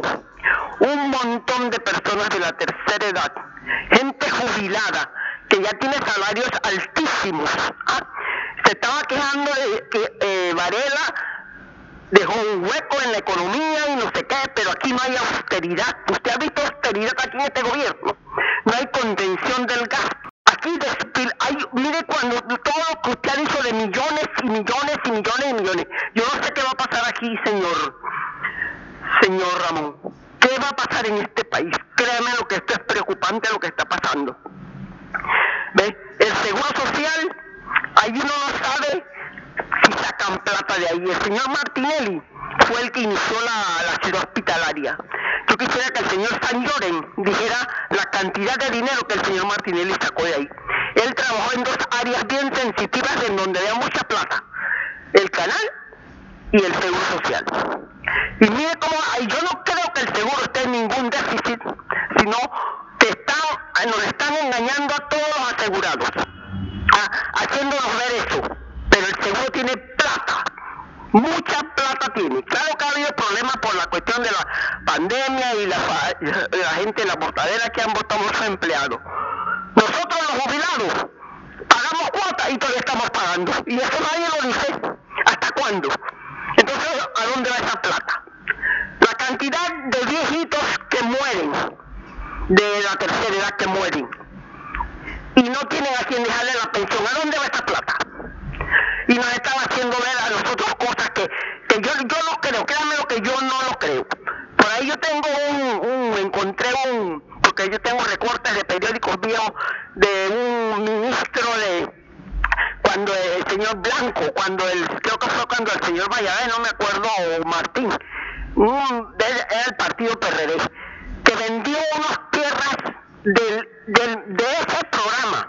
Dice que le vendió esas tierras al ICA. Y, lo, y no le dio la espalda a la gente, no fue a decir nada, a, decir pues no, sino porque le dio la gana las vendió. Y todas, yo sé que el señor Martinelli ha sacado mucha plata de ese, de ese seguro social. Te lo digo. Él está calladito, no ha dicho nada sobre el seguro social. Ah, Aquí hay que abrir los ojos, señor Ramón. Yo le pido a este pueblo, ya yo, la edad que tengo, ya yo lo único que puedo hacer es hablar. Por favor defendamos a Panamá. Panamá se está hundiendo, no lo dejemos hundir. Aquí el señor dijo que hay que hacer un revolcón, se dice que el sistema está obsoleto y todo, pero ¿quién lo cambia? ¿Y quién hace algo? Aquí no tenemos un líder. ¿Ah? Otra cosa, Suntrack la critican. ¿Por qué es el único que, sale a defender el seguro social? Ellos son los únicos asegurados. ¿Dónde están los demás asegurados? Porque el pueblo no sale a la calle a defender el seguro social. Y cuidado que lo perdemos. Yo quisiera decir tantas cosas, señor Ramón, créamelo. Yo le hablé del agro y todo. Aquí todo, todo anda por el piso. Y aquí no hay ninguna institución transparente. ¿Por qué? Porque los políticos han metido su mano en todas partes. Hay gente que le echa a la ACP del canal. Allá metió su mano también la política. ¿Verdad? Y donde han metido la mano, hay el tribunal. Yo no confío en esos tres señores, esos tres magistrados que tienen ahí. Ah, y que el otro lo- le aumentó los años a- al señor Escoferi, el señor Varela. Por eso le abran los ojos pueblo panameño y defiendan a este país. Mire, en Mayín, puso, usted perdone que me, me, me alargue, pero voy a decirle algo. Mayín puso una grabación ayer en su programa de Venezuela. Un escritor, yo no sé, una persona muy inteligente allá que dice que le decía a los venezolanos que aquí va a pasar esto y los venezolanos decían, no vale, no, no creo. Va a pasar tal cosa, no vale, yo no creo. Y va a pasar tal cosa, no vale, yo no creo. Y no creyeron nada y mire cómo está Venezuela. Va a pasar aquí, cuidadito. Gracias. Cómo no, gracias mi estimada señora. Mire, a la edad que tiene, la señora tiene una visión general y una, y uno, una conciencia crítica. Cuando hablamos de crítica, no, no nos estamos refiriendo al hecho de eh, juzgar o no juzgar algo. Cuando eh, técnicamente, filosóficamente, crítica es analizar y buscar las razones, las causas, las explicaciones. Eso es lo que es un análisis crítico. Y lo que acaban ustedes de escuchar es casualmente un análisis crítico muy por razón del tiempo y del tipo de materia, pero eso es un análisis crítico, objetivo de la situación que se vive en el país. Yo le debo agradecer al oyente ese, esa capacidad y ojalá, como dice ella, y esa es la idea de Punto Omega, que nuestros oyentes tengan esa capacidad crítica, que cuando vean un tipo en la calle haciendo nada, entiendan que no solamente porque no está haciendo nada, sino que no está costando plata, que te están irrespetando, que el sistema no está caminando. Ese es un análisis crítico, tal cual lo acaba de hacer la señora. Tenemos otra llamada, sí, bueno, ya está en el aire. ¿Aló? Ajá, muy bien. Era con respecto a esto que está, no está pasando. Ustedes ven que ahora las personas, como ya dijo, la gente se va para la playa. Está totalmente indiferente. Así era en Venezuela. En Venezuela nadie le importaba lo que estaba pasando con los políticos y cómo se manejaba la plata y cuáles eran los planes, ni la rendición de cuentas, ni la transparencia. Y mire cómo ha quedado Venezuela. Y entonces el divisionismo, ese que convierten en, se, todos se dividen y entonces en vez de haber unas una elecciones donde solamente vayan dos candidatos después de una segunda eh, después de una segunda vuelta para elegir al más votado eso no lo tenemos nosotros no tenemos ese sistema porque ellos lo que piensan es divide y vencerás no entonces es, esas reformas electorales no contemplan eso, que tiene que haber una segunda vuelta para que la gente es pensante, ¿no? que de momentos dejan de estar en las playas y se dedican a, fiscalizar lo que se está logrando con ese gobierno con respecto al progreso del país. Este, esté consciente de qué individuos van a poner allí, porque entonces ustedes lo que está pasando en Brasil si era uno de derecha, ¿no? Le renunció todos los militares que le había, había puesto en los diferentes puestos y la cosa está poniéndose horrorosa para el, el, pueblo brasileño. Y tú ves que el pueblo brasileño no sale a protestar, nada más unos cuantos. La economía de Brasil se está yendo al abismo por poner uno de derecha o poner uno de izquierda. Lo que pasa es que tenemos que analizar si el tipo ese que vamos a poner trabajó para Médicos Sin Frontera, trabajó para la Cruz Roja y cómo lo hizo. O sea, si tenía un, un espíritu de servir o no tenía un espíritu de servir y no y sino de servirse y servirle a los socios. Eso es lo que la gente usted le pregunta a un, venezolano aquí este, de lo que está pasando aquí en Panamá, él no sabe, él no está en el Facebook hablando tonterías allá en Venezuela, ellos no están por, por atender las cosas que están pasando y que pueden este, perjudicarle a él o le pueden perjudicar al, al lugar donde se supone que están ellos y se quieren instalar. No, ellos están disque por los negocios que pueden hacer a corto o largo plazo. O sea, una inmadurez para en todo y por todo. Gracias. Bueno, mi estimado oyente, usted tiene razón. Tal vez muchos oyentes, tal vez por no conocer la, realidad venezolana, pero yo sí la conocí y lo que dice la oyente es correcto. En Venezuela la conciencia cívica estaba bastante adormecida porque había mucha plata Acuérdense que Venezuela es un país productor de, petróleo. El venezolano, y eso los venezolanos que me están escuchando saben que no es mentira, hacían los famosos shopping de fines de semana. Salían el viernes para Miami cualquiera familia medianamente eh, eh, eh, económica, se iba para Miami a hacer shopping y regresaba el domingo en la tarde. Eso era algo básico. O sea, esa era la vida de Venezuela.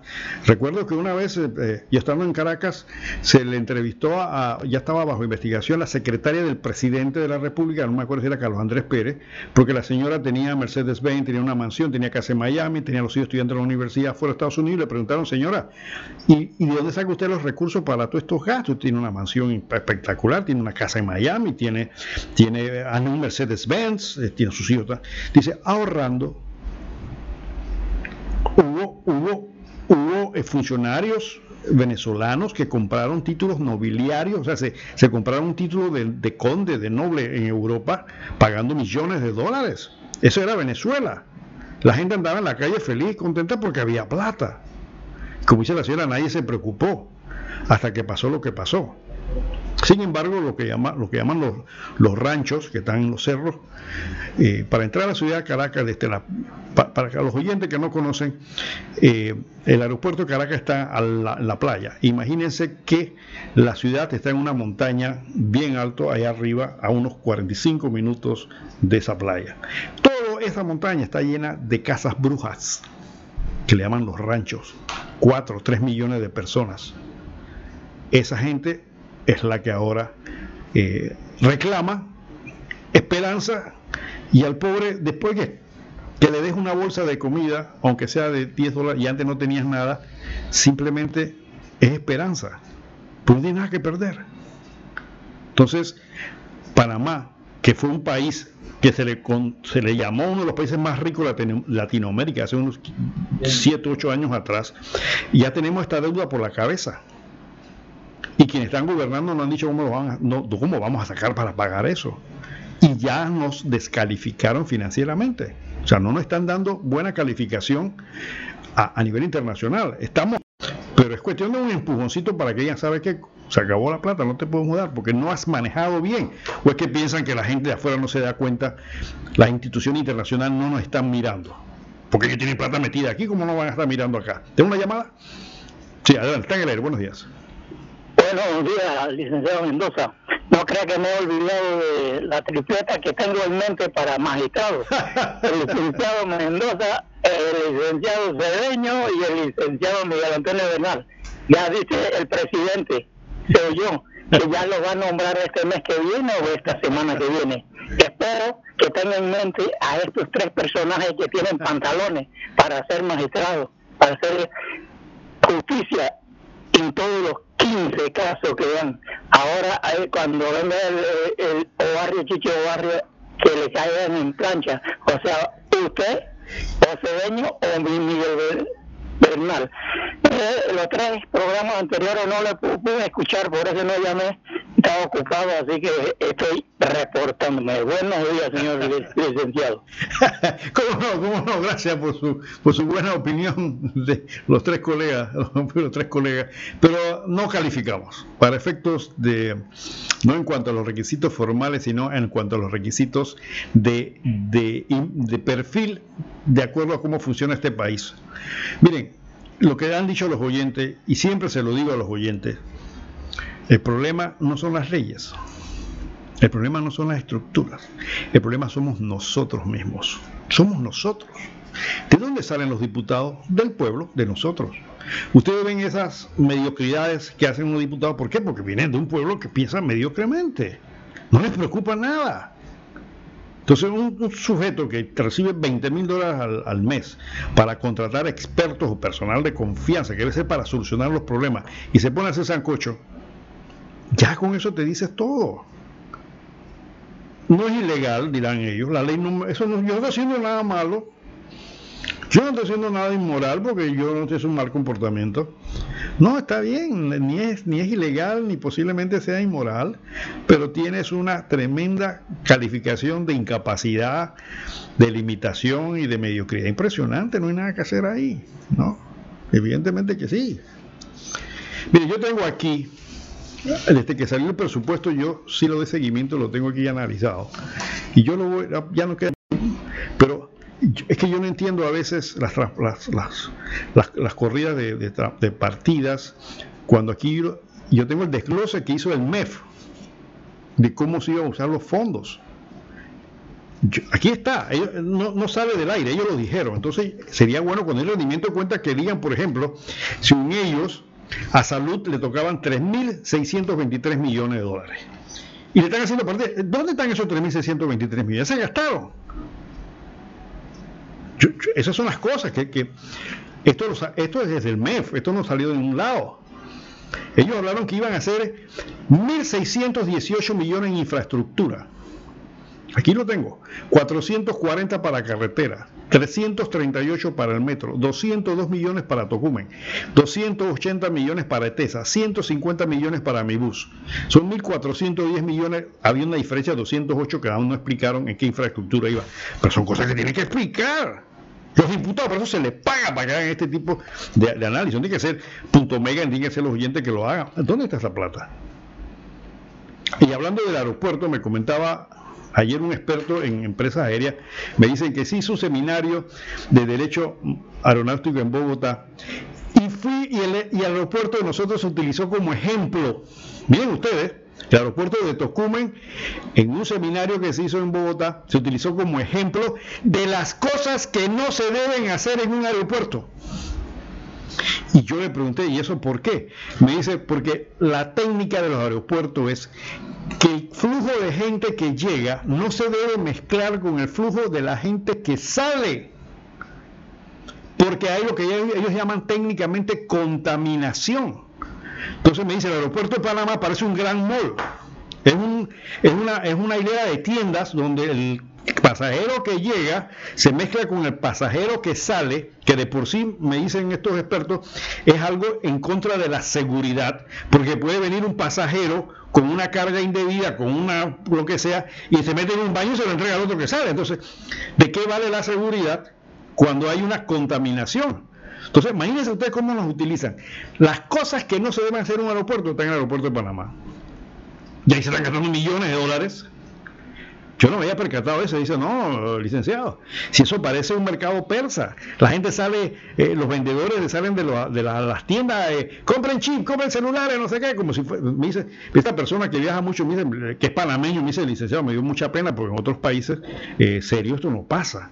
No pasa, pero aquí es esto. Entonces, por eso los gringos ahora están pidiendo que aparte que te revisen a la entrada de la zona de, de la zona libre, también te revisen a la entrada del avión porque ellos se han dado cuenta que esto es, una, esto es un relajo.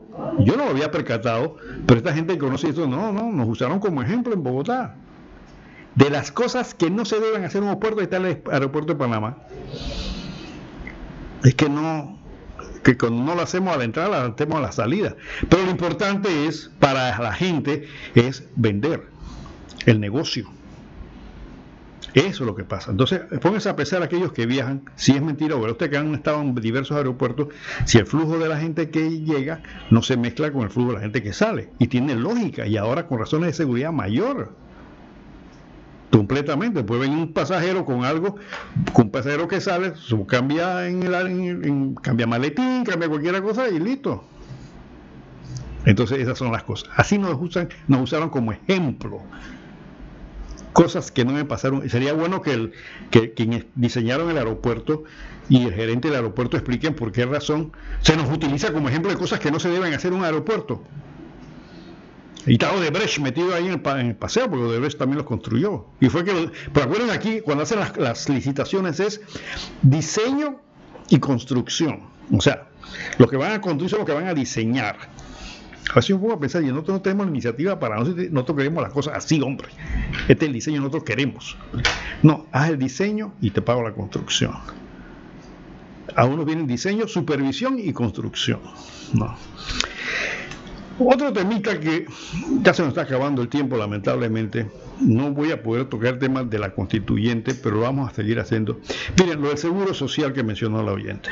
Yo he estado revisando los estados social y a ojo de buen cubero lo que se percibe ahí es una grosera y pésima administración. Según las cifras que aparecen ahí, lo que sí ha habido es un uso de fondos de manera irresponsable. Y eso es responsabilidad de la Junta Administrativa, de la Junta Directiva del Seguro Social, que ahora quieren pasar agachados. Miren, señores, vamos, aquí lo vamos a desglosar. Vamos a desglosar, vamos a analizar los estados financieros del Seguro Social, que no están auditados, por lo menos lo que tenemos a mano no están auditados. ¿Qué significa eso? Eso significa que lo que tenemos es como una especie de borrador, porque no se ha verificado la certeza del origen de la información. Cuando un estado financiero no es auditado, significa que no se ha ido a la fuente Cuando se hay un audito, por lo menos el auditor se toma la molestia de decir, oye, gasté 20 dólares en gasolina, muéstrame el recibo de gasolina. Entonces está auditado, aquí está el recibo. Y si ese recibo está, está bien hecho, eso es para tomarlo como ejemplo. Otras cosas que digan, se gastaron 20 dólares en gasolina y ya, no auditado. Entonces, esos estados financieros no están auditados. Ahí le echaron la culpa a un sistema informático que después lo vamos a analizar también, de que por eso se demoraron, que qué sé yo. Entonces, si no están auditados, si no hay una certeza de que las partidas y los asientos que están ahí cumplan con los requisitos de contabilidad, entonces se hace un poco difícil que los actuarios puedan tomar decisiones. ¿Quiénes son los actuarios? Los que van a hacer los cálculos del uso de las platas que se necesitan para hacer frente a los diferentes programas. Entonces, eh, sería como un riesgo que los, actuarios tomen como ciertas esas cifras si no están, no están auditadas.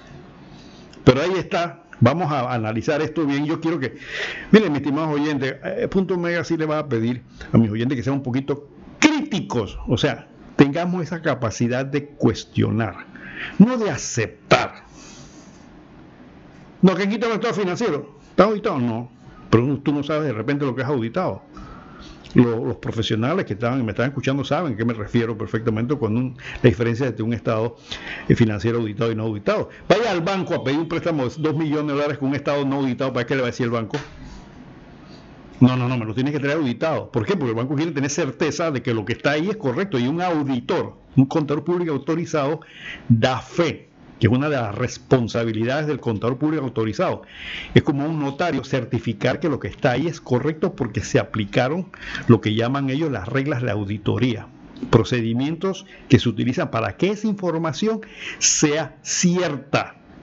Eso es auditado. este estado financiero no están auditados. O sea que puede, puede haber variaciones pequeñas o grandes porque no están auditados. Pero lo que sí se vislumbra, y eso tengo que reconocer que el diputado Bros ha estado muy cerca de eso, en el tema del seguro social. La semana pasada estuvo con nosotros y lo dijo clarito. Ha habido una manipulación política en el asunto, hay gente que no quiere que las cosas avancen, él tiene esperanzas de que esto camine. Mucha gente ha dicho, como el, doctor Calicho Abadía, eso no va para ningún lado. Miren que toda esta semana el gobierno se ha dedicado a hablar de vacunas. Vacunas van, vacunas vienen. Vuelvo a repetir, pareciera que era una campaña diseñada porque los medios básicamente se han dedicado a ese tema, a veces de manera un poco media ridícula, ¿no? Porque a final de cuentas no contribuye en nada. El que, le dolió la vacuna, eh, lo trajo su papá, eh, de este tipo de cosas. Pareciera que el mundo afuera no existe, solamente el tema de las vacunas. Pero mientras el tema del seguro social no se ha visto mayor cosa. El tema de las clases de educación, excepto por el pataleo de los gremios, no se saben qué va a pasar. Nadie ha medido, yo no sé si ustedes, mi estimado oyente, alguien le ha dicho si han medido la eficacia de las clases del, del año que terminó. Así como nadie midió el efecto de los 60 y pico millones que gastamos en profesores bilingües. Porque hay que medir las cosas. Los empresarios, los que manejan negocios, si meten un dólar en algo, verifican si ese dólar dio resultados en, los gobiernos, no este, en todos estos gobiernos que hemos tenido, meten el dólar, no importa si yo no dio resultado, pero dicen, gastamos 500 millones en el agro. Eso fue lo que dijo el presidente, que iba meter 500 millones en el agro. Y sabe la gente diciendo, a mí no me han pagado. Entonces, es la diferencia, ¿me entiendes, mi estimado oyente? Entonces, por esa razón hay que pedirle que rindan cuenta, que sean responsables de lo que, de lo que usan y que lo gastan. Pero como dice el oyente, aquí a nadie le importa eso. Y pueden pasar cosas muy serias. Pueden pasar cosas muy serias si nosotros como país, como personas, no mantenemos una actitud si no pensamos un poquito más allá de las satisfacciones del día. Hoy te vas para la playa, mañana te vas y te metes, ¿cómo le dicen? Un, parking, te metes tu, tu, trago, te metes tu droga y estás bien, ya, viviste. pero no vives en un planeta solo. Vives en un país que se llama Panamá. Tienes hijos, tienes nietos, que el futuro adelante no se ve bien claro. No, yo no quiero que me digan que soy pesimista, pero yo no, tampoco puedo ser eh, positivista cuando haciendo un análisis crítico de la situación, como dice el oyente, es preocupante. Entonces no podemos decir que estamos felices, que estamos contentos, que esto no va a pasar nada, que, que todo está bien. No, no, las cosas no están bien. Y lamentablemente, vuelvo a repetir, no es que yo sea antigobierno ni pertenezco a ningún partido contra el gobierno de oposición. Quiero ser objetivo en esto. Cuando hagan las cosas bien se les dirá, hombre, las hicieron bien. Para eso se les paga, para que hagan las cosas bien. Si las hacen mal, como decía el general Torrijos, díganme lo malo que lo bueno ya lo sé. Y lo bueno se lo dicen ellos entre ellos, pero no aceptan que nadie le diga lo que está malo. Bueno, se acabó, se acabó el tiempo, mi estimado asistente. ¿Ah? sí, se nos acabó el tiempo. Bueno, no me queda más que decirle, recuerda mi querido panameño, mi querido Pendejistán, allá también en el sector oeste de nuestro querido Chorrera, que la vida es como una moneda que hay que saberla gastar a tiempo y con gracia y no. Pero no te olvides que qué bueno, qué bueno para los gobernantes que el pueblo, que tú no pienses. Te regala un libro, es el regalo que puedes dar. Si el gran arquitecto del universo lo permite, estaremos con ustedes el próximo sábado, aquí con ustedes, y diciéndole bendiciones y pensemos, pensemos un poquito más, gracias al personal de Radio Ancón que siempre nos apoya, a nuestro amigo en la cabina, gracias por el apoyo y nos volvemos a escuchar el próximo sábado, si el gran arquitecto del universo lo permite. Hasta pronto. Bienvenidos a Punto Omega, un programa diferente para la gente buena y pensante, aportando un poquito de cultura y conocimiento para que tomemos decisiones que nos mejoren como persona y comunidad. Punto Omega, la ventanita del jazz y la cultura. Ahora, Panamá tiene algo diferente. Punto Omega, todos los sábados de 10 a 12 mediodía en esta emisora. Producido y dirigido por Ramón Mendoza. Radio Ancón. Todos tus deportes favoritos llegan a Radio Ancón. Bajo la conducción de Miguel Ángel Cuadra y Manolo Álvarez Cedeño.